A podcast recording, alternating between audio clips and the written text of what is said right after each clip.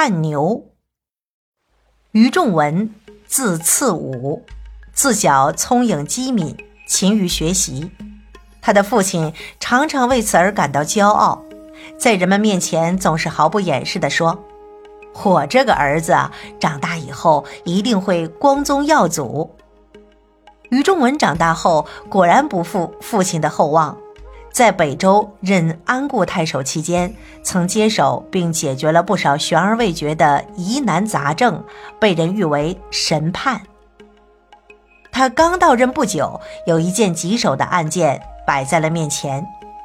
当地有姓任、姓杜的两家人都说丢了牛，一起到官府里报了案。而过不了两天，有人在路上见到一条无主之牛，怪可怜的。就把他牵回来，交给了官府。官府特地贴出告示，通知失主前来认领。任杜两家的人见了牛后，都一口咬定这正是自己家丢失的，并为此而争执不下。由于双方都言之凿凿，所以官府中负责处理此事的人感到束手无策，久久不能决断。在无可奈何之中，他们只好报给了于仲文来判。于仲文听了案情介绍后，略一思索，说：“这件事不难解决。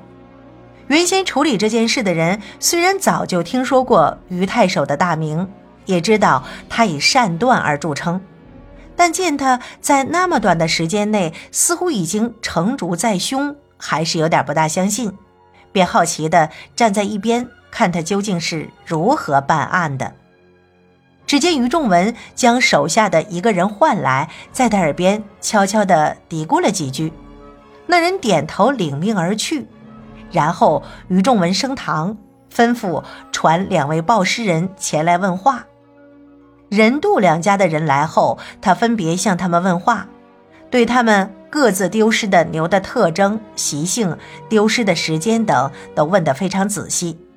问完后，又命令手下将拾到的牛拉上堂来。任杜两家的人见到牛都非常高兴，争着说这是自己的牛。于仲文说：“牛只有一条，不是人家的，就是杜家的，不可能同时是两家的。烦请你们再仔细看看。”原来他事先已经吩咐手下的人，故意把牛弄伤一处，要借此看看两家的人有什么反应。杜家的人装模作样的围着牛转了一圈后，马上就大声称说：“没错，这就是我所丢失的牛，请官府做主，赶快将牛判还给我。”而人家的人却一边爱惜地抚摸着牛，一边仔仔细细地左看右看。当看到牛的伤处时，不禁紧皱眉头，心疼的眼泪都快要掉下来了。在一旁观察的于仲文，把这一切全部都射进了自己的眼里，心中对如何断案已经有了几分把握。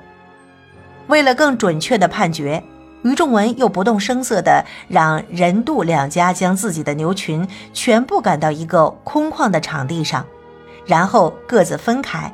接着，他吩咐把拾来的那头牛当场给放了，让他去认自己的同伴。只见那头牛一经松绑，便径直往人家的牛群奔去。至此，事情的真相大白了：牛是人家丢失的。于仲文转过脸，笑着问原先审理此案的官员：“怎么样，这个案子可以结了吧？”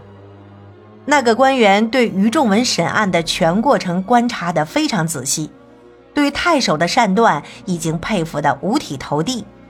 见到太守发问，连忙说：“可以结了，可以结了。”他们再次审问杜家的人，杜家的人只好说了真话：这头牛其实不是自己的，只是因为丢了牛，一时贪心，才想将人家丢的牛归为己有。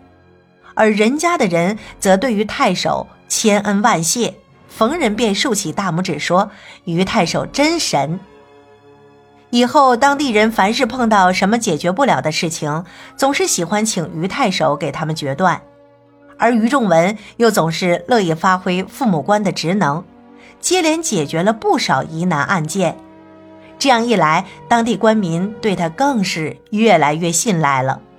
后来，他调到蜀地任职，不畏权贵，秉公办事，精于决断，同样受到老百姓的爱戴，以至于在民间广泛流传着“明断无双有余功，不必强欲有次武”的话。